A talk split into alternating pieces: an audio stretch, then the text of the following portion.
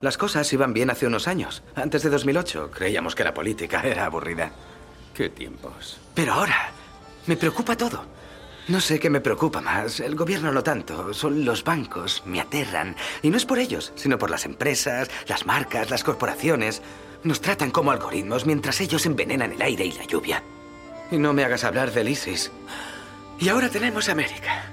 Nunca creí que me asustaría América, pero tenemos las fake news y los hechos falsos y ya no sé lo que es verdad. ¿En qué clase de mundo vivimos? Porque si ahora está mal, ¿cómo va a ser para ti? ¿Eh? Dentro de 30 años, 10 años, 5 años. ¿Cómo va a ser? En Onda Cero, toma la pastilla roja. Un podcast de ciencia ficción, cine y futuro. Dirigido por Andrés Moraleda. Y llegó 2021. Parecía que este maldito 2020 no iba a acabar, pero ya estamos aquí en el año 1 después del coronavirus, o como lo queramos llamar.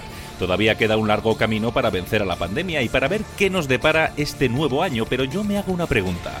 ¿Cómo te imaginabas hace 10, 20, 30 años que sería el 2021? Y es que la ciencia ficción de los siglos XIX y XX puso sus ojos en las primeras décadas de los 2000 para que sus predicciones se hicieran realidad. Algunas se han cumplido y otras todavía forman parte de la imaginación. Buenas noches. Soy el doctor Emmett Brown. Estoy en el centro comercial Twin Pines, 26 de octubre de 1985, la 1 y 18 de la madrugada, y este es el experimento de tiempo número uno. Un momento, Doc. Oye, ¿me estás diciendo que has construido una máquina del tiempo ¿Con un DeLorean? Yo creo que si vas a construir una máquina del tiempo en un coche, ¿por qué no hacerlo con clase? A finales del siglo XIX, el hombre ya soñaba con viajar a través del tiempo. En 1881, el escritor español Enrique Gaspari Rimbaud describió una máquina del tiempo en su obra El Anacronópete. Un sueño que se hizo popular unos años después, en 1895, gracias a la novela La máquina del tiempo, de H.G. Wells. Pero más de un siglo después, ¿Podemos viajar en el tiempo? ¿Con un DeLorean? Vamos a hacer un ejercicio de ciencia y ficción. ¿Cómo imaginó el cine que sería la humanidad en 2021 y cómo es realmente? ¿Qué predicciones se han cumplido y cuáles tardarán en hacerlo? Vas a ver algo acojonante. Toma la pastilla roja y ponte cómodo, que comienza un viaje radiofónico por el 2021, el año que no fuimos. ¿O sí? Toma la pastilla roja. Dentro de esa caja está el resultado de dos años de trabajo.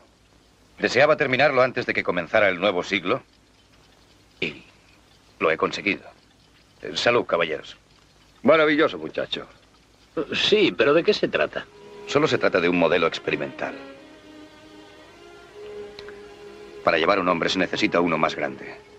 ¿Para llevar un hombre a dónde? Al pasado o al futuro. Es una máquina del tiempo. Mi nombre es José Luis Crespo, soy divulgador científico, eh, soy físico teórico y tengo un canal de YouTube llamado Quantum Fracture, en el que básicamente explico cómo funciona el universo, la física cuántica, la cosmología y un montón de cosas de ciencia y del universo que son muy, muy interesantes. Y bueno, también tengo un podcast llamado El Pantano, en el que hablamos con mis colegas sobre el YouTube profundo. En fin, soy como has visto muy versátil. Está bien, George. Ahora que ya se ha divertido un poco, díganos para qué sirve realmente este artefacto. Ya lo he dicho, doctor. En el modelo más grande se puede transportar un hombre en un viaje a través del tiempo. No del espacio, sino del tiempo. Es una pregunta que al principio puede sonar muy especulativa, ¿no? Eh, los viajes en el tiempo son como una cosa mítica de la ciencia ficción, como un sueño que todo el mundo tenemos, viajar al futuro, viajar al pasado. Realmente la física eh, sí que deja muy claro si se puede en uno de los sentidos, porque hay que diferenciarlo. Viajar al pasado y viajar al futuro son cosas distintas y plantean retos distintos. Entonces, George, si va a empezar a flotar en el futuro, ¿no podría conseguir que las cosas nos salgan bien? Ah, el futuro está escrito, no puede cambiarse, es irrevocable. Viajar al futuro, por ejemplo, sabemos que es posible. Y el mecanismo por el cual se puede hacer es muy sencillo, es viajar muy rápido. Me parece que ha dado una explicación lo suficientemente clara, pero no la he comprendido del todo. Hubo una cosa que Albert Einstein descubrió entre las muchas cosas que hacen ser eh, como una persona súper famosa y una persona eh, muy relevante en la física, y una es descubrir que el tiempo y el espacio son dinámicos. Descubrir que el espacio y el tiempo pueden contraerse, pueden dilatarse pueden, pueden cambiar al fin y al cabo, ¿no? Digamos que una de las primeras cosas que descubrió es que si viajas a una velocidad muy, muy rápida, muy cercana a la de la luz, entonces tu percepción del tiempo cambia. El universo funciona así, es la, propia estructura del espacio-tiempo. Si te mueves muy rápido a través del espacio, tanto espacio y tiempo cambian y el tiempo en concreto lo que ocurre es que se dilata. Lo que quiere decir que si tú estás montado en una nave, el tiempo eh, pasa más lento. Los relojes hacen tic-tac más despacio, básicamente. Tanto que a lo mejor una hora que puedas pasar dentro de una nave a una velocidad muy cercana de la luz puede suponer fuera que, que, han pasado años. Funciona como una máquina del tiempo. De repente tú estás en la Tierra, te montas en una de estas naves, vas a una velocidad altísima y por el mero hecho de viajar muy rápido, tu reloj interno, los relojes dentro de la nave van más lento y un viaje de cinco minutos de repente se pueden convertir en miles de años en la Tierra. Esto se ha podido comprobar durante mucho tiempo en la historia porque se hacen experimentos con partículas. Por ejemplo, hay un, tipo de partículas que se llaman muones. Eh, el Sol los emite, ¿no?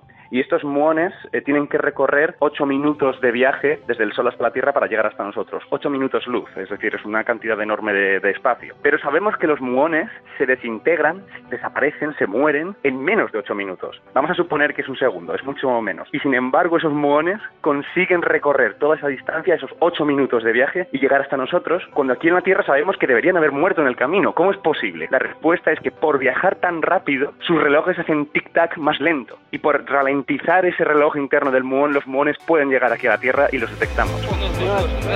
Los tres astronautas que iban a bordo han aterrizado en Kazajistán desde la Estación Espacial Internacional. A bordo iba el que es ya el hombre que más tiempo ha permanecido en el espacio. Se trata del cosmonauta ruso Gennady Padalka. En esta ocasión ha estado 168 días, pero con la suma de sus cuatro expediciones anteriores acumula 879. Este señor ruso que se pasó tanto tiempo en la estación internacional, pues claro, al estar girando alrededor de la Tierra, la estación internacional, a una velocidad bastante vertiginosa, no cercana a la de la luz, desde luego muy lejos de esa, pues se ha visto afectado, ¿no? Su reloj biológico, por así decirlo, se ha visto afectado y podemos decir que él ha saltado al futuro, ¿no? Y ese salto ha sido de nanosegundos. O sea, ha sido como un cero, coma, y le pones otros ocho ceros, segundos. Es un tiempo minúsculo, es un tiempo pequeño, es un salto al futuro inapreciable, pero que ha sucedido y es una cosa que si se mide con precisión se puede medir. Esta es la palanca que controla los movimientos. Presionándola hacia adelante, la máquina viajará hacia el futuro. Presionándola hacia atrás, al pasado. Esa es la gran pregunta. Viajar al futuro, digamos, las leyes físicas están de acuerdo. Y eh, en el futuro, tal vez, cuando tengamos medios técnicos, pues sea una cosa viable para la gente que quiera visitar el futuro. Claro, que cuando quieres visitar el futuro, normalmente lo que quieres también es regresar, volver a tu tiempo, ¿no? Es hacer una visitilla, irte de vacaciones y volver. Y ese es el problema, no se puede volver. Es decir, viajar al pasado es una cosa en que actualmente las leyes de la física, eh, al margen de cosas especulativas, ¿no? Pero tal y como entendemos la física actualmente, viajar al pasado está prohibido, no se puede. Esta idea de que el espacio y el tiempo pueden ser flexibles, de que pueden ser dinámicos, permiten que tú puedas plantear que haya, digamos, caminos en el espacio y el tiempo que vayan hacia atrás.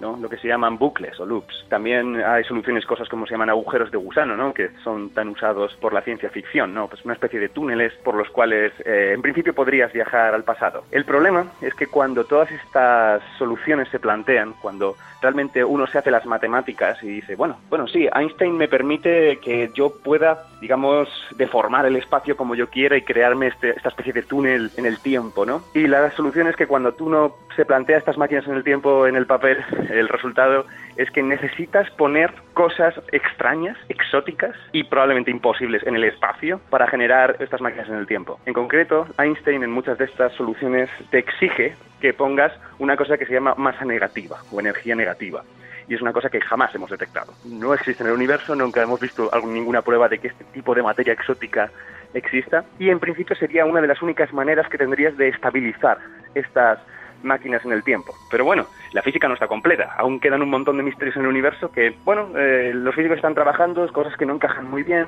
Puede que haya una teoría física más allá de la de Einstein y que esa teoría sí que permita los viajes al pasado. Así que, oye, quién sabe. No entiendo sus dudas, amigos míos. Crean que es un sueño si quieren. Yo casi también lo dudo ahora que estoy de vuelta.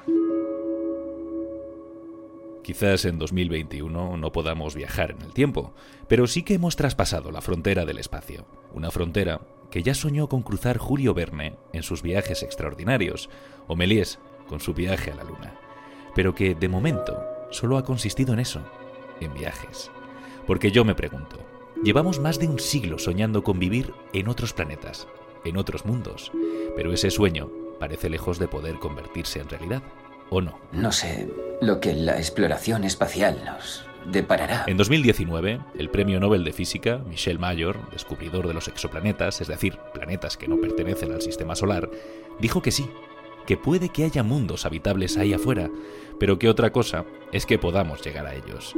Y es que de momento, el hombre solo ha pisado la Luna, pero algún día llegaremos a vivir en ella o en otros planetas? Soy Daniel Marín, yo estudié astrofísica y soy divulgador científico. Este planeta siempre se te ha quedado pequeño. Suelo colaborar con Naucas y tengo un blog que se llama Eureka, dedicado sobre todo a la exploración espacial. Este planeta es un tesoro, pero lleva años diciéndonos que lo abandonemos. Bueno, la esperanza es lo último que se pierde. Y en ciencia la historia nos enseña que no podemos o no deberíamos ser muy tajantes, porque al fin y al cabo, al finales del siglo XIX hay que recordar que los físicos pensaban que toda la física estaba descubierta y solamente unos pocos años después pues apareció la relatividad especial, luego la relatividad general y la mecánica cuántica. Entonces yo no me atrevería a ser tan tajante, obviamente yo no soy un premio Nobel, pero yo no me atrevería a ser tan tajante. Sí que es verdad que cuando se habla de exoplanetas en muchas ocasiones se habla de estos mundos como si fuera algo que pudiésemos ir a ver dentro de poco, ¿no? Dentro de una década o dentro de unos años, cuando realmente son cosas que estamos estudiando, pero que si alguna vez podemos viajar a ellos va a ser dentro de mucho tiempo, no sabemos cuándo, y con las leyes de la física en la mano, con lo que sabemos a día de hoy, es prácticamente imposible que viajemos a estos mundos. ¿Y si encontramos un hogar? Esa es la posibilidad remota. Hay un plan A y un plan B. ¿Hasta dónde ha ido el ser humano? El ser humano ha logrado ir solamente hasta la Luna, que está aproximadamente a 380.000 kilómetros de la Tierra, o sea, está aquí al lado. Eso en la escala del universo eso no es nada, ¿no? Y el problema es que el universo es gigantesco. La estrella más cercana está aproximadamente a cuatro años luz, Próxima Centauri. Entonces el universo es tan grande y las estrellas de nuestra vecindad galáctica están tan lejos que con nuestra tecnología es simplemente imposible llegar a ellas en un plazo de tiempo razonable. Nuestra misión es tan difícil y requiere tantos avances tecnológicos que tendremos que empezar de cero. Por ejemplo, eh, si quisiéramos viajar a Alpha Centauri, que ya digo es la estrella más cercana y aún así está a cuatro años luz, vamos a poner unos 50 años, que es mucho tiempo, pero bueno, la mayor parte de la gente vive más de 50 años y es un plazo razonable, deberíamos viajar a unos 25.000 kilómetros por segundo. La nave más rápida que hemos lanzado fuera del sistema solar eh, son las naves Voyager, y en concreto la Voyager 1, no llega a 18 kilómetros por segundo. Esa es la diferencia tecnológica, ¿no? De 18 a 25.000. Claro, aquí estamos hablando, por supuesto, de naves no tripuladas. Y encima, pues, metemos el factor de transportar seres humanos, eso sí que está fuera del alcance, por completo, ¿no? De, de nuestra tecnología. Por eso hay un plan B. Cómo sacar del planeta una cantidad viable de vida humana. Es un billete solo de ida. El plan B, una bomba de población. Con más de 5.000 óvulos fecundados y que pesa menos de 900 kilos. Sí, pero ¿y los que se quedan aquí? ¿Se les abandona? Por eso el plan A es mucho más divertido. Para alcanzar velocidades altas necesitamos mucha energía. Cuanto más masa tenga ese objeto, más energía vamos a necesitar. Entonces, ya una nave gigante con eh, cientos o con miles de personas, pues eso sí que requiere unas cantidades de energía descomunales. Subimos a bordo del Avalon con un destino. 120 años de hibernación para despertarnos en un nuevo siglo en un nuevo planeta. En la ciencia ficción a veces se proponen lo que son las naves colonia o las naves mundo, eh, naves gigantes que realizan viajes interestelares de siglos, ¿no? El caso es que con la tecnología de hoy eh, eso sigue siendo imposible y además ahí tendríamos otro factor adicional que sería ver si un ecosistema entero se puede mantener durante tanto tiempo en, un, en una nave que no dejaría de ser muy pequeña comparada con la Tierra. Se han hecho experimentos aquí en, en Tierra, ¿no? Como los famosos Biosfera 2 y, y, algún otro de a ver si se podía reproducir pues todo un ciclo cerrado, ¿no? De la biosfera terrestre a escala menor y por ahora pues no ha sido exitoso. Así que pues me temo que si de lo que se trata es de escapar de, de nuestro planeta, no, no podríamos hacerlo. La humanidad nació en la Tierra, pero su destino no es morir aquí. Bienvenido a la Luna. Durante su estancia,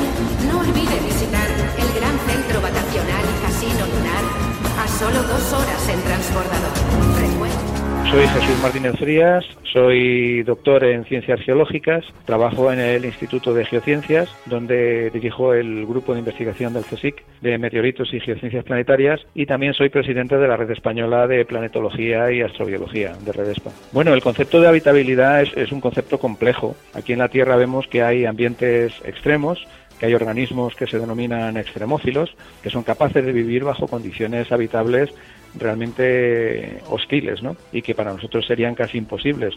Entonces, la Luna es, es un objeto que podría ser habitable bajo determinadas condiciones para determinados tipos de, microorganismos, pero para nosotros eh, no lo es. O sea, nosotros necesitamos, igual que cuando viajamos en un avión, pues adaptar esa cápsula a nuestras condiciones, pues algo parecido necesitamos hacer en la Luna. Nosotros, como siempre digo yo, me gusta decir, somos los mayores extremófilos, porque realmente no nos autoadaptamos fisiológicamente, aunque también con la evolución, sino que gracias a nuestro cerebro lo que hacemos es crear hábitats que nos permiten simular o emular las condiciones que tenemos aquí en la Tierra para, pues, para poder habitar y sobrevivir donde vayamos. ¿Qué condiciones habrá allí?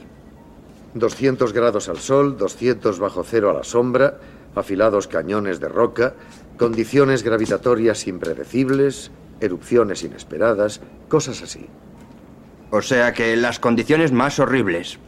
Gracias, entendido los extremos de temperatura son enormes, más de 100 grados al sol, eh, menos de 150 grados bajo cero a la sombra, y claro, no hay atmósfera, hay radiación, si estás en la superficie lunar y te viene una tormenta solar, pues te tienes que refugiar, etcétera, etcétera. No es un sitio, no es un sitio agradable. Tendríamos que crear hábitats específicos para poder habitar allí, ¿no? Que sea al principio como se está desarrollando al principio de manera semipermanente, ¿no? Sobre todo en el polo sur de la Luna, en el cráter Shackleton, va a haber una fase en la que de manera modular se van a llevar unos hábitats. Se está planteando que estos hábitats puedan ser de dos tipos, puedan ser totalmente artificiales, como estos hábitats inflables, o pueden ser también hábitats naturales, porque se ha descubierto que en la Luna existen eh, tubos de lava, que bueno, podrían ser también zonas eh, potencialmente interesantes para, para protegernos y para, si no del todo, utilizarlas también en parte para nuestra habitabilidad allí, ¿no? Y bueno, hay una idea curiosa e interesante y es que, igual que nuestros antepasados, los hombres primitivos de alguna manera utilizaban las cavernas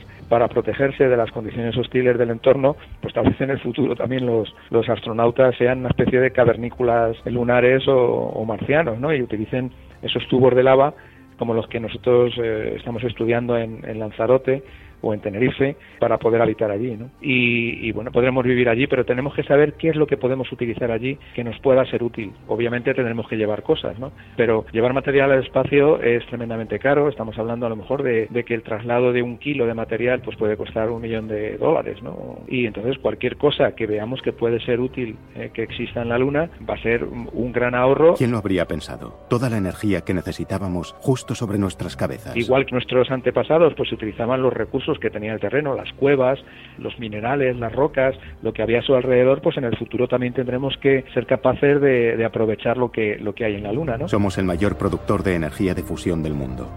La energía del Sol, atrapada en la roca, cosechada por máquinas en la cara oculta de la Luna. Hoy enviamos suficiente helio 3 limpio para cubrir las necesidades energéticas del 70% del planeta. El poder de la Luna el poder de nuestro futuro. El principal recurso que se discute siempre cuando hablamos de volver a la Luna es el hielo que hay en la Luna, porque en la Luna, pese a todo, hay algunos lugares que tienen hielo, hielo de agua. ¿Y por qué el hielo es interesante? ¿Para qué vamos a ir a la Luna a buscar hielo si en la Tierra tenemos hielo de sobra? Pues porque el hielo en el espacio es un recurso fundamental. A partir del hielo se puede extraer hidrógeno y oxígeno, que es combustible para cohetes. Pues se podría plantear usar la Luna como una especie de gasolinera ¿no? de, esta parte del sistema solar para viajar por nuestro sistema solar. ¿no? En la Luna sabemos que hay hierro y titanio, sabemos que hay helio 3, el propio suelo, el propio regolito basáltico, que es fundamentalmente basáltico de la Luna, pues ya hemos hecho pruebas incluso aquí en Canarias nosotros para saber si se podría utilizar para fabricar, para construir pistas de despegue, de aterrizaje, caminos, carreteras, incluso como escudos contra la radiación eh, vivir en esa especie de cápsulas con ese regolito, con ese suelo lunar, nos protegería de la radiación. El proyecto del Moon Village de la Agencia Espacial Europea, uno de los proyectos que se está evaluando es llevar una especie de módulo inflable con una impresora 3D que pueda utilizar el propio regolito, el propio suelo basáltico de la Luna y a partir de ahí construir una especie de armazón sobre el módulo inflable que permita proteger a, los habitantes que estuvieran en, dentro de la cápsula de la radiación, de la temperatura, también de, pequeños impactos de meteoritos. Lo que está claro es que la Luna va a ser el, primer objetivo. De alguna manera vamos a trasladar lo que se está haciendo en la Estación Espacial Internacional pues a un nuevo laboratorio eh, de manera permanente o semipermanente, similar a las bases que tenemos ahora, por ejemplo, en la Antártida. Y, y poco a poco la Luna va a ser otro sitio donde nosotros vamos a estar desarrollando ciencia para comprender nuestro planeta, porque la Luna y la Tierra están genéticamente relacionadas desde el punto de vista de la formación de, ambos cuerpos, de ambos objetos. En la Luna vamos a poder desarrollar una actividad científica sin las limitaciones de la atmósfera, por ejemplo, para hacer astronomía, para hacer supervisión de posibles impactos que vengan contra la Tierra, para hacer estudios de, bueno, de crecimiento de plantas. Adelante, si uno es más ambicioso, se puede plantear el tema de usar estos recursos para viajar a Marte, porque de todos los planetas del, sistema solar interior, pues el que um, realmente atrae a los científicos y a las agencias espaciales es Marte. Realmente eh, nuestros objetivos de exploración y de investigación humana van a llegar hasta lo que se denomina el Near Earth Space, el espacio cercano a la Tierra. Estaríamos hablando de la exploración y el aprovechamiento de todos los recursos de la Luna, de Marte y de los asteroides. Vaya viajecito te espera.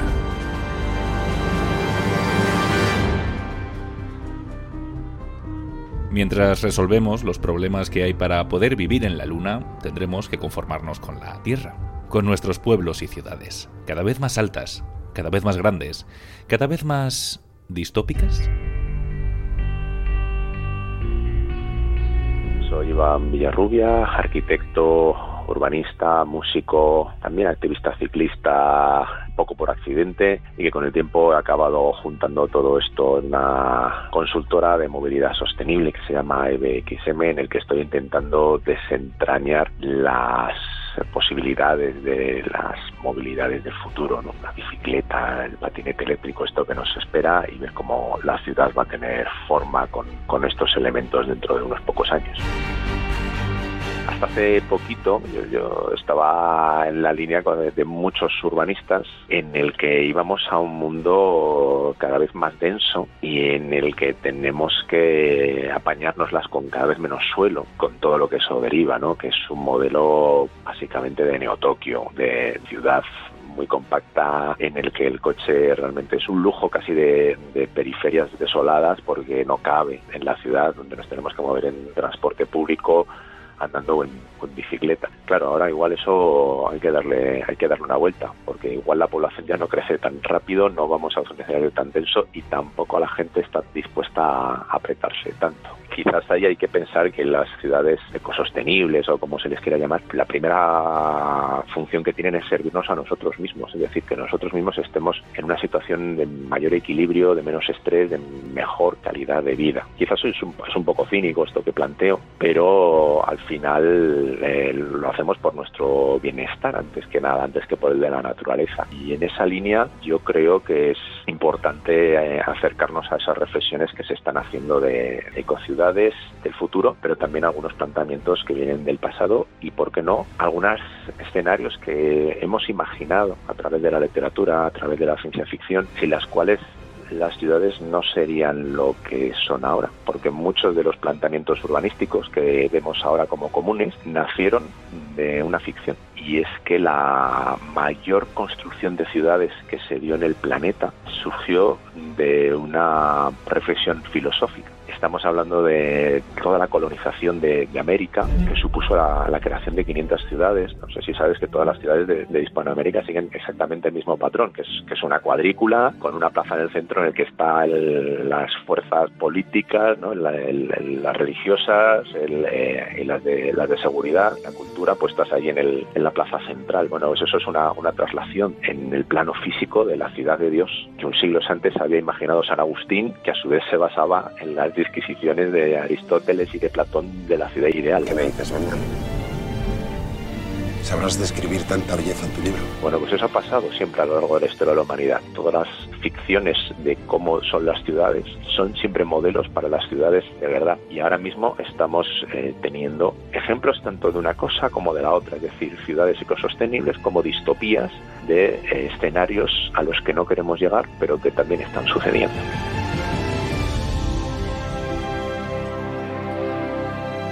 La primera ciudad distópica imaginada es Metrópolis de Friedland, en un escenario muy inquietante, es decir, se hace en la Alemania del año 27 en el que los nazis empiezan a tener representación política, la situación eh, de Alemania es premonitoria de la crisis económica que vendrá dos años después y ahí se está hablando ya de una distopía urbana que va a ser común a todas las distopías urbanas que aparecen en el cine del siglo XX, ¿no? En los edificios altísimos, que no se les ve el fin, pero también otras constantes. Y una de ellas es el hacinamiento de la gente. Servicios centrales. Llamo desde el 579B, bloque 19, sección de noroeste. Está en la salida 1 de la autopista Verdes Pastos, en el área Flor de Azar.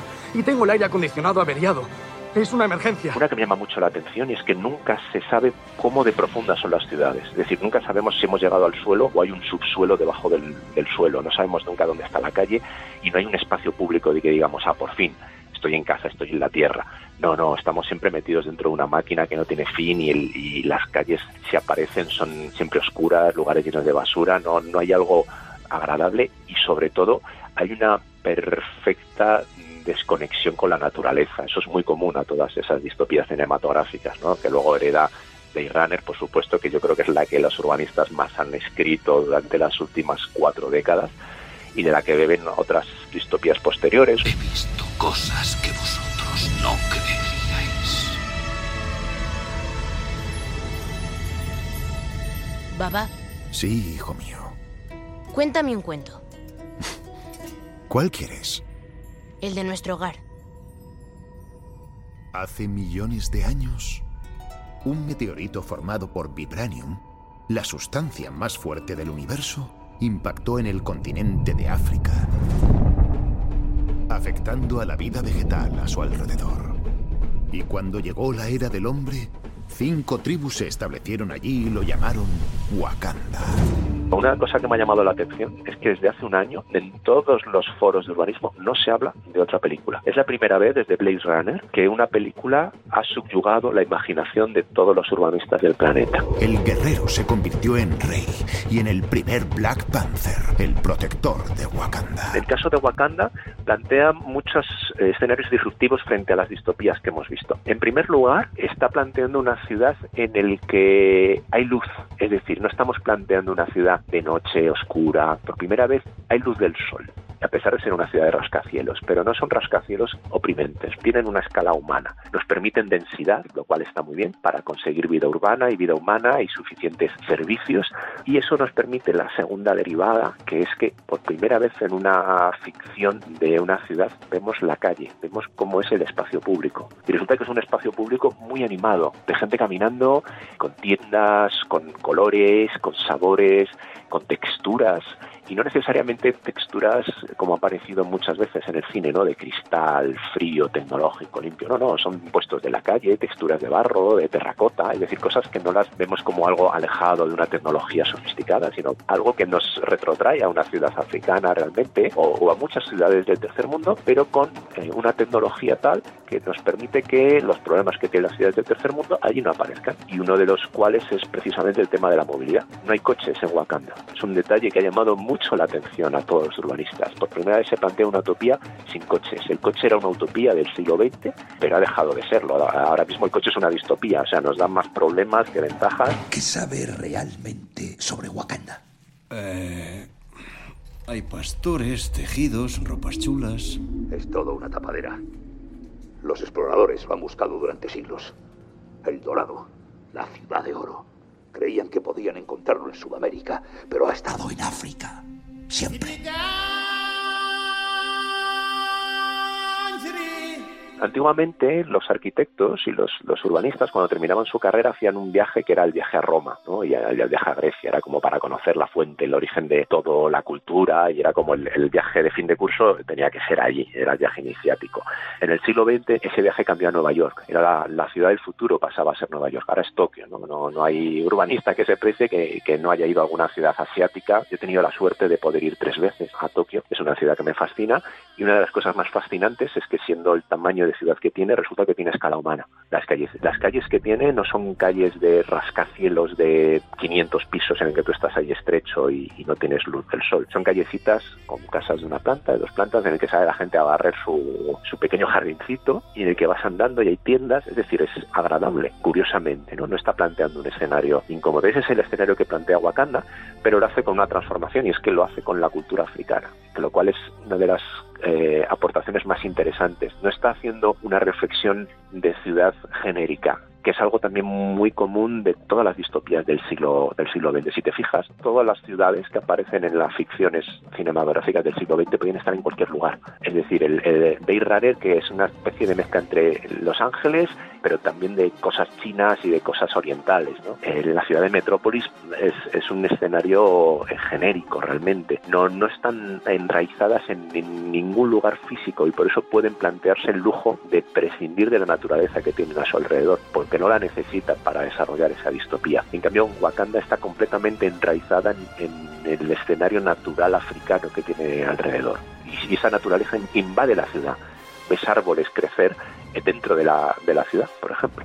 Eso es una parte de la naturaleza que tenemos que asumir como un legado cultural y que es nuestra y propia de cada una de las ciudades. Esos modelos son los que ahora mismo los nuevos urbanistas están planteando para las ciudades del futuro. ¿Y qué querrías que hiciera Wakanda al respecto? En 1968, el escritor Philip K. Dick revolucionó la ciencia ficción con su novela ¿Sueñan los androides con ovejas eléctricas? En ella, los humanos vivían en una ciudad futurista y muy distópica, en la que los humanos se dedicaban a todo tipo de quehaceres, mientras el trabajo duro, en la Tierra y en las colonias espaciales, era cosa de unos clones robóticos. Eso es lo que significa ser esclavo. Unos años después, en 1982, les pusimos cara en la película Blade Runner, que estaba ambientada en un distópico año 2019. Pero ¿hasta qué punto estamos hoy, en 2021, cerca de crear replicantes? Soy Mario Viciosa, periodista, realizador, divulgador a ratitos. Trabajo en neutral.es y de vez en cuando me podéis ver también en La Sexta, en El Objetivo. Soy Ricardo Solé, soy investigador y crea en la Universidad Pompeu Fabra, en el Instituto de Biología Evolutiva, y allí dirijo el Laboratorio de Sistemas Complejos que investiga fundamentalmente los límites de los sistemas vivos y artificiales y su evolución. Fíjense en esto, porque esto puede ser el futuro de la medicina. Se llama Biobot y es un robot diseñado a partir de células de animales. ¿Es un ser vivo? ¿No es un ser vivo? Ellos desde luego lo venden como un ser vivo, es una agrupación celular y por tanto organismo. Una de las definiciones de organismo, más allá de que tengan órganos o no, es asemejarlo o, o incluso igualarlo a la idea de ser vivo. En tanto que agrupación celular y las células no dejan de ser entidades vivas, es un ser vivo. Es un ser vivo porque además se muere. Eh, su vida útil eh, es equivalente a su vida, siete días aproximadamente. Eh, la definición de vida siempre va a caballo de lo que nosotros pensemos que es la definición más completa. Estos biobots no se reproducen, por ejemplo, ni proceden de una sola célula que los ha construido, son, son diseños de ingeniería. Pero no cabe duda de que, de que las células están vivas y que del total funciona y hace algún tipo de operación muy sencilla, pero la hace. Creo que se merecen ser llamados vivos. Es verdad que desde hace ya unos años hay un cierto, vamos a decir, debate más filosófico que, que estrictamente biomédico en torno a los límites del ser vivo y el ser cíborg. Yo recuerdo hace, va camino de 20 años, que se empezaron a publicar eh, algunos libros en torno a esta idea. Recuerdo particularmente al profesor eh, Fernando Broncano, filósofo, que tiene un libro en el que ya hablaba de la melancolía del cibor. Era el título del, del libro. Él, en el fondo, viene a retratarnos a los humanos contemporáneos ya como seres cibor, es decir, mitad máquina, mitad entidades puramente biológicas en realidad yo uso gafas y esa idea protésica ya me convierte en, un cibor. No tiene por qué ser una tecnología electrónica, pero es curioso, desde 2009 en que se publicó el libro hasta más de 10 años después, ya tenemos un teléfono móvil en nuestras manos conectado permanentemente a Internet. Esto sí es una tecnología electrónica sin la cual en, algunos contextos prácticamente nuestra vida no sería posible. Cada vez más empieza a ser complicada. Ya no hemos rebasado ya ese, ese límite entre la entidad mecánica, eh, orgánica, al menos desde el punto de vista conceptual. Con los biobots en el fondo nos pasa algo parecido. No es tampoco la primera vez que se plantea algo así. Hay tecnologías que ya utilizan eh, elementos vivos o, celulares. En todo caso, y siempre vamos a decir hackeados. Y, y me explico. Una célula hackeada es una célula, digamos, reprogramada hemos introducido eh, una serie de funciones nuevas que no estaban previstas en el diseño original. Eso es eh, un hackeo celular. Eso ocurre ya en la naturaleza, se, se autohackean algunas células, como por ejemplo las, del cáncer. En este caso el hackeo vendría a ser un pirateo, porque directamente termina destruyendo la entidad superior y otros hackeos, digamos, adaptativos y que sirven para, para, la vida. En este caso, el grupo que ha diseñado estos biobots ha conseguido hackear esas células, es decir, ha conseguido hacer que hagan cosas diferentes para eh, que tengan unas nuevas funcionalidades y en este caso se pudieran poner a cooperar entre sí para construir una entidad superior, una entidad robótica, pero que en cualquier caso está viva. ¿Por qué nos mira así, Sebastián? Porque ustedes son diferentes, tan perfectos. Eh, la diferencia con lo que nos marca la ciencia ficción y en particular una, una obra como, como Blade Runner de, de, cine es que en este caso sus replicantes tienen conciencia. No somos computadoras, Sebastián, somos físicos. Y ese es, esa es yo creo, la barrera que nos... Coloca justamente hacia el, punto, más que el debate de si es un ser vivo o no, porque ser vivo sin conciencia o lo que entendemos con conciencia, pues tenemos desde una arquea, una bacteria, miles de, microbios en los que clarísimamente no tenemos ninguna duda sobre conciencia. Realmente en, en, entidades mucho más, más grandes es donde se marca esa barrera y claramente ahora mismo la biotecnología está más cerca de esas entidades eh, muchísimo más primitivas. Blade Runner tiene muchos años la película. Yo me acuerdo cuando la, la vi la primera vez y salían más allá de los replicantes completos, ¿no? Los, esos ojos que creaba aquel ingeniero genético, pensabas, bueno, hacer ojos esto es muy ciencia ficción, ¿no? Pero yo solo fabrico ojos. Hoy en día estamos ya en ese camino. Eh, en el laboratorio se pueden conseguir ojos que ahora son muy pequeños, pero que es el resultado de esa, de esa ingeniería que se utiliza con organoides. Sin embargo, hay una cosa que también se planteó este año muy interesante en torno a eso, que es si nos ponemos a fabricar con puñados de células eh, pequeños cerebros. Porque claro, si asumimos que la conciencia reside en el cerebro, lo cual es una asunción quizá arriesgada, el tema de fabricar mini organitos, digamos, de laboratorio con funciones cerebrales ya nos coloca en un terreno un poco más complicado. Por el momento está muy en el terreno de la experimentación, es decir, se tratan de crear órganos y organoides, sobre todo en laboratorio o en otros seres, pero para tratar de investigar, hacer pruebas sobre fármacos, eh, es decir, no para terminar en, implantes. Por ahora eso no se plantea, aunque hay un camino por ahí a, desarrollar. Eso a mí me sigue pareciendo ciencia ficción, pero el debate se abrió justamente ahí. Hay varias empresas que se dedican justamente al, al cultivo de organoides cerebrales, muy lejos de lo que se parecería a un órgano capaz de crear algo parecido a, a la conciencia y en este caso a fabricar replicantes, porque claro, el replicante llega a dudar de sí mismo. Ella no lo sabe. Está empezando a sospechar, creo. ¿Sospechar? ¿Cómo puede no saber lo que es? Ya no es que tenga que pasar el famoso test. ¿Cuántas preguntas son las normales para detectar a uno? 20, 30, según el tipo. Le ha costado más de 100 con Rachel, ¿no es así? Llega un punto en que se extrema la sofisticación de la máquina como para que no haya diferencias sobre lo que es un ser humano. Si ya tenemos complejidad para definir vida, cuáles son los mínimos requisitos para hablar de vida, a lo mejor empezamos a tener problemas para definir los mínimos requisitos para hablar de humano. Ella es una replicante, ¿no es así?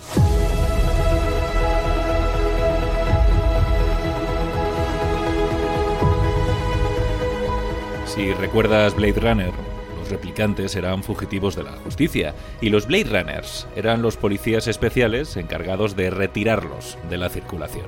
Un método un tanto tradicional para acabar con la delincuencia en el futuro, sobre todo cuando en 2021 ya existen programas informáticos capaces de predecir el crimen. Me llamo Andrea G. Rodríguez y soy investigadora y coordinadora de proyectos en CIDOP, el Centro de Barcelona para Relaciones Internacionales. También soy miembro del Observatorio eh, del Impacto Social y Ético de la Inteligencia Artificial en España y del Foro de Ciberseguridad Europeo y además del eh, Grupo Especial de Jóvenes Líderes de la OTAN para guiar el proceso 2030.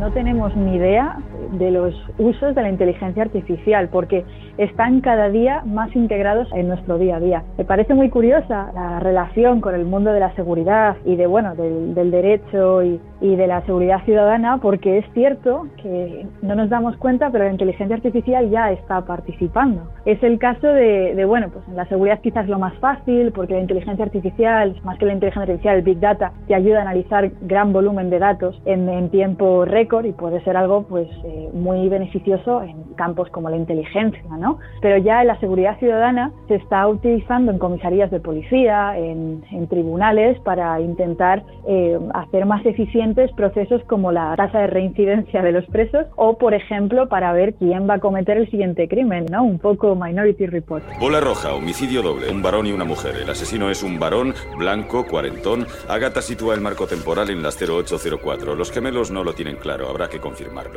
Localización aún incierta, ya tenemos a los testigos conectados. Será el caso número 1108. Buenos días. ¿Los testigos presenciarán y validarán el caso número 1108? Afirmativo, yo lo validaré. Vayan por él. Preparados. Hora del crimen 0804. Quedan 24 minutos y 13 segundos. Es una bola roja. La inteligencia artificial no te predice, te da unos datos que tiene que haber un analista humano que interprete. Ellos solo son filtros para reconocer patrones. Entonces, en base a esas correlaciones que te muestra, o a esas tasas, a esos porcentajes, tiene que haber un analista humano que diga, ostras, pues es que esto va a pasar. La que predice al fin y al cabo no es la máquina, sino es la, la persona que está detrás de esto. Y es muy curioso este vínculo con la película de Spielberg, porque sí que es verdad que en la peli hay tres personas que están enchufadas, conectadas y que lo ven, que ven el futuro un poco al, al estilo del oráculo de, de Delfos. En el oráculo no reside el poder. El poder pertenece a los sacerdotes, aunque tuvieran que inventar el oráculo. Pero aquí no estamos hablando de personas, sino estamos hablando de, redes neuronales que son poco para que se entienda. Eh, cuando se empezó a, plantear la idea de cómo intentar crear inteligencia de una manera artificial, ¿no? Todo el mundo tuvo de referencia cómo funcionaba el cerebro humano, que básicamente lo que intenta generar es cómo funciona el cerebro haciendo pasar, digamos, la información por diferentes redes que van de una manera u otra eh, generando estas correlaciones, mezclando estos datos para darte un output. A ella la llamamos Agatha y a los gemelos Arthur y Dashiell. Escaneamos con tomografía óptica. Unos puntos de luz blanca vibran por el casco y son releídos después de ser absorbidos por el tejido cerebral.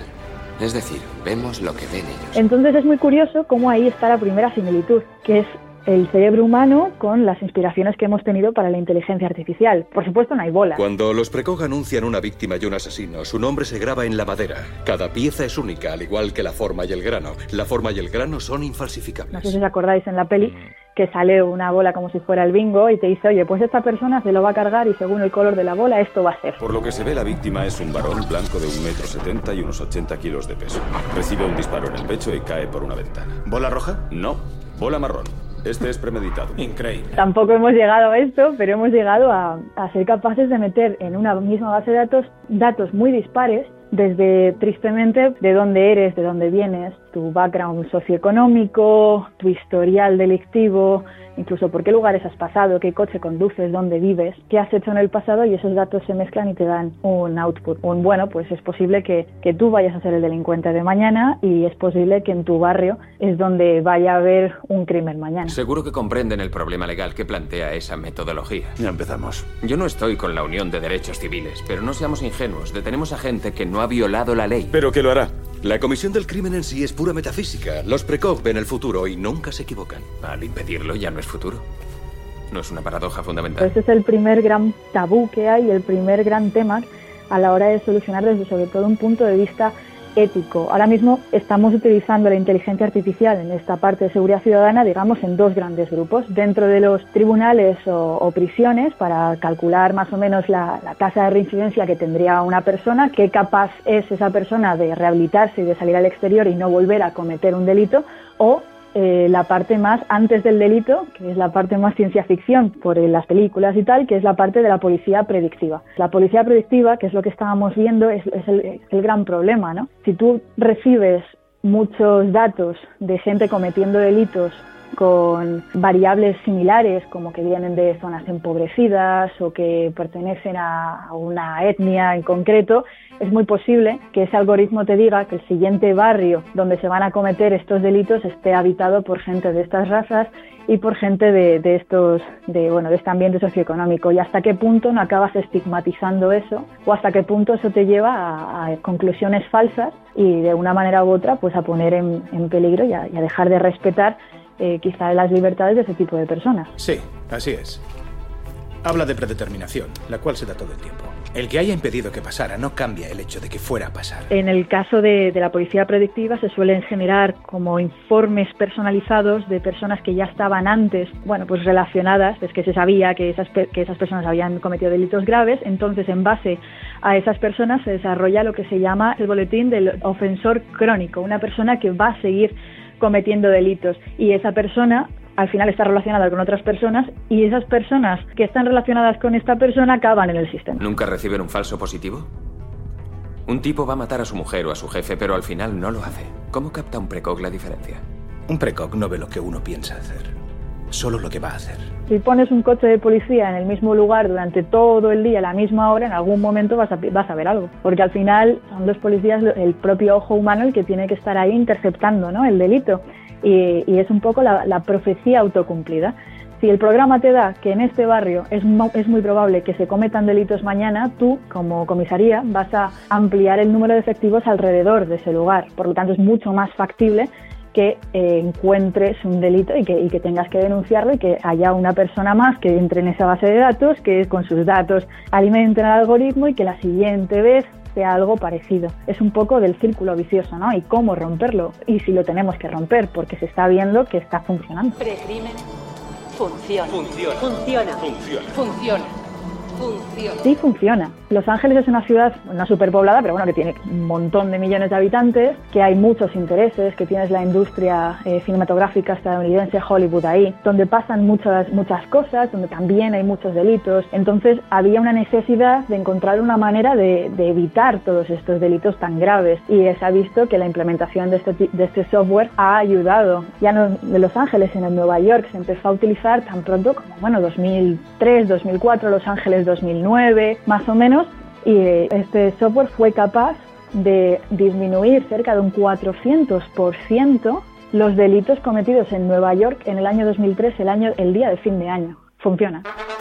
En 2021, la inteligencia artificial funciona y muchas veces no nos damos cuenta.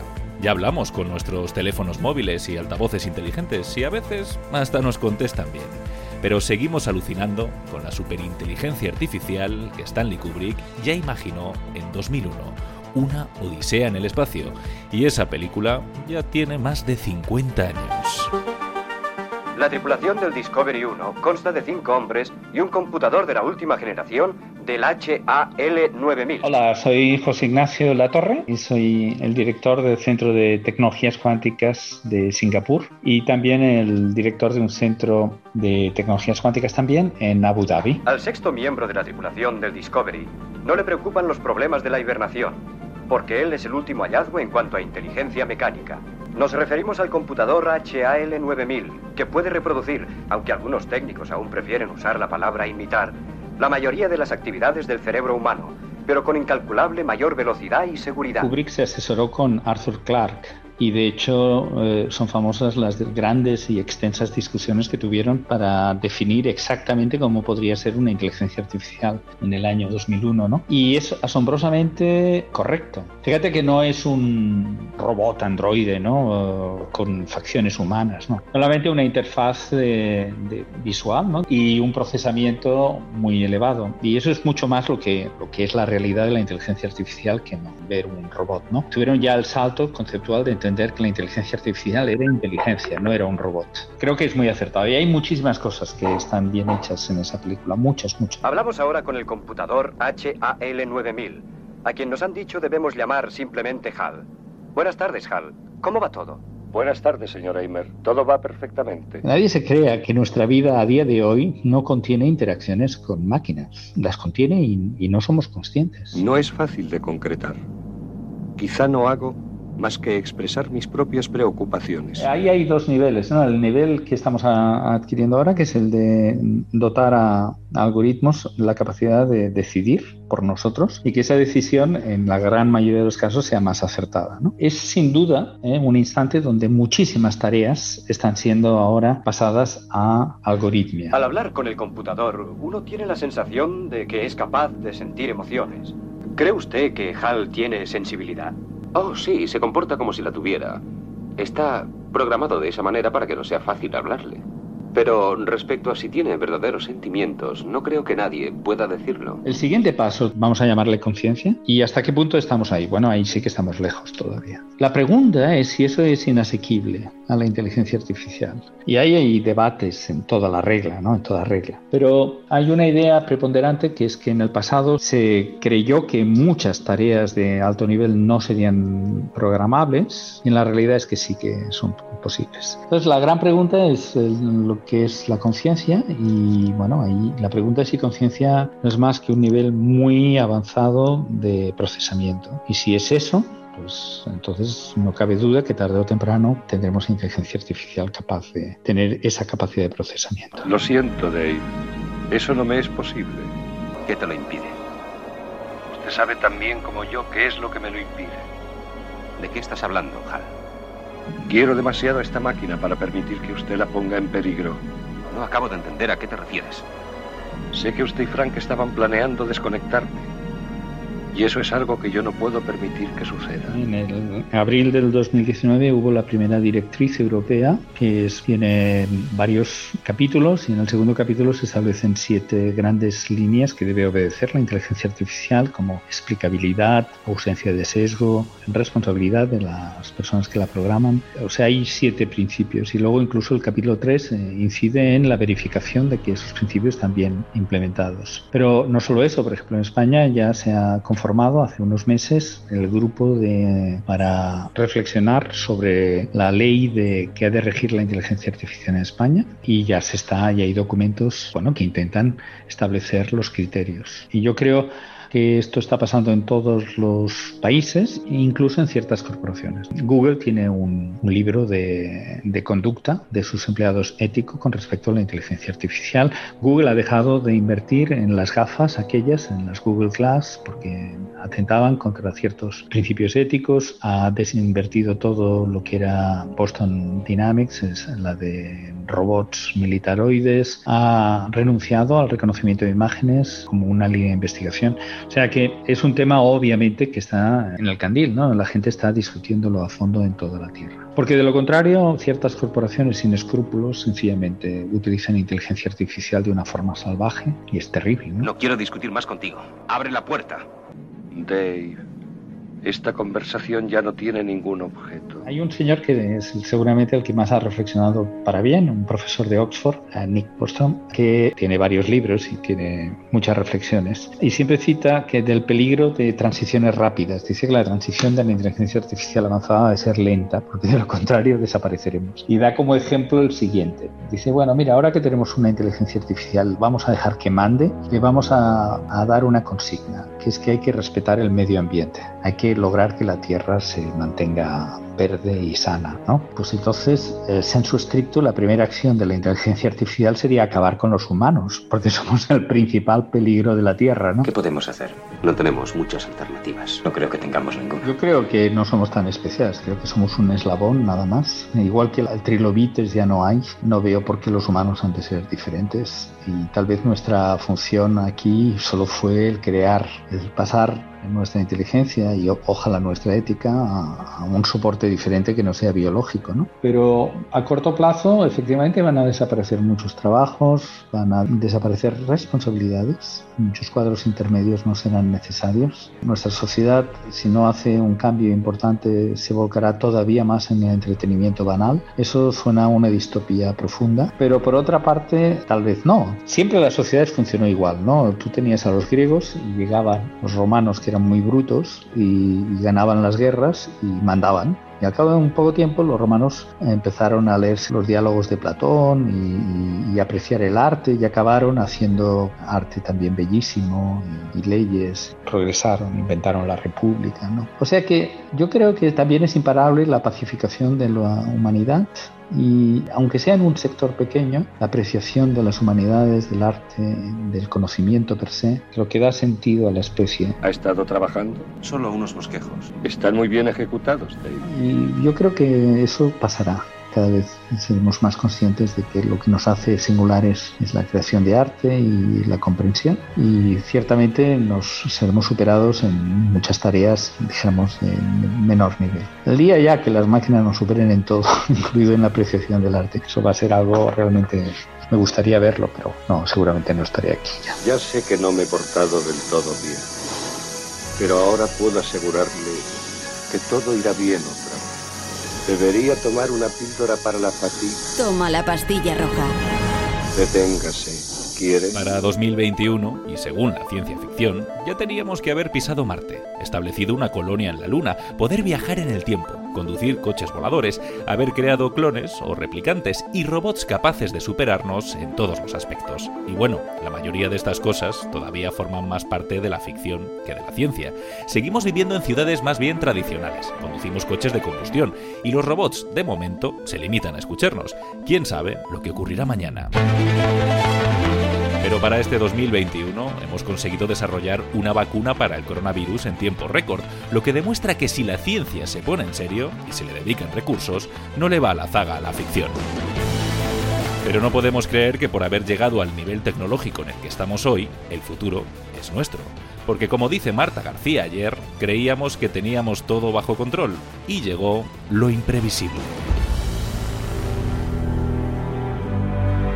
Habíamos mitificado muchos aspectos de la tecnología en el siglo XXI como si llegado a este punto ya lo tuviéramos todo bajo control y la tecnología pudiera alargarnos la vida, permitirnos viajar a donde queramos, incluido Marte y muchas otras cosas que en el siglo XX formaban parte solo de la ciencia ficción. Y por eso es tan importante la ciencia ficción a la que le prestas tanta atención en Toma la pastilla roja, porque es fundamental imaginarnos futuros posibles para prepararnos para ellos. No es en absoluto banal la imaginación, el papel que juega la imaginación en la construcción del futuro. Muchos tecnólogos y, muchos desarrolladores de las últimas tecnologías han tomado su inspiración de grandes películas que los fascinaron de niños y de alguna manera estudiaron y trabajaron, probaron, inventaron para hacerlo realidad. ¿Qué pasa? Que no nos habíamos imaginado lo suficiente, no nos habíamos tomado lo suficientemente en serio la posibilidad de que una pandemia llegara y realmente nos demostrara lo vulnerables que somos. Y realmente las prioridades no estaban ahí. Veremos si con la pandemia aprendemos la lección y volvemos a poner la ciencia, la tecnología y la salud en el centro del futuro. Toma la pastilla roja. Os juro que ya no comprendo el mundo actualmente. Un podcast de ciencia ficción, cine y futuro. Podemos sentarnos aquí culpando a los demás. Es toda una experiencia vivir con miedo, ¿verdad? Dirigido por Andrés Moraleda. Culpando a la economía, culpando a Europa, al clima. Y luego culpamos a las oleadas de destrucción de la historia como si estuvieran fuera de control y fuéramos indefensos y muy insignificantes. Onda Cero.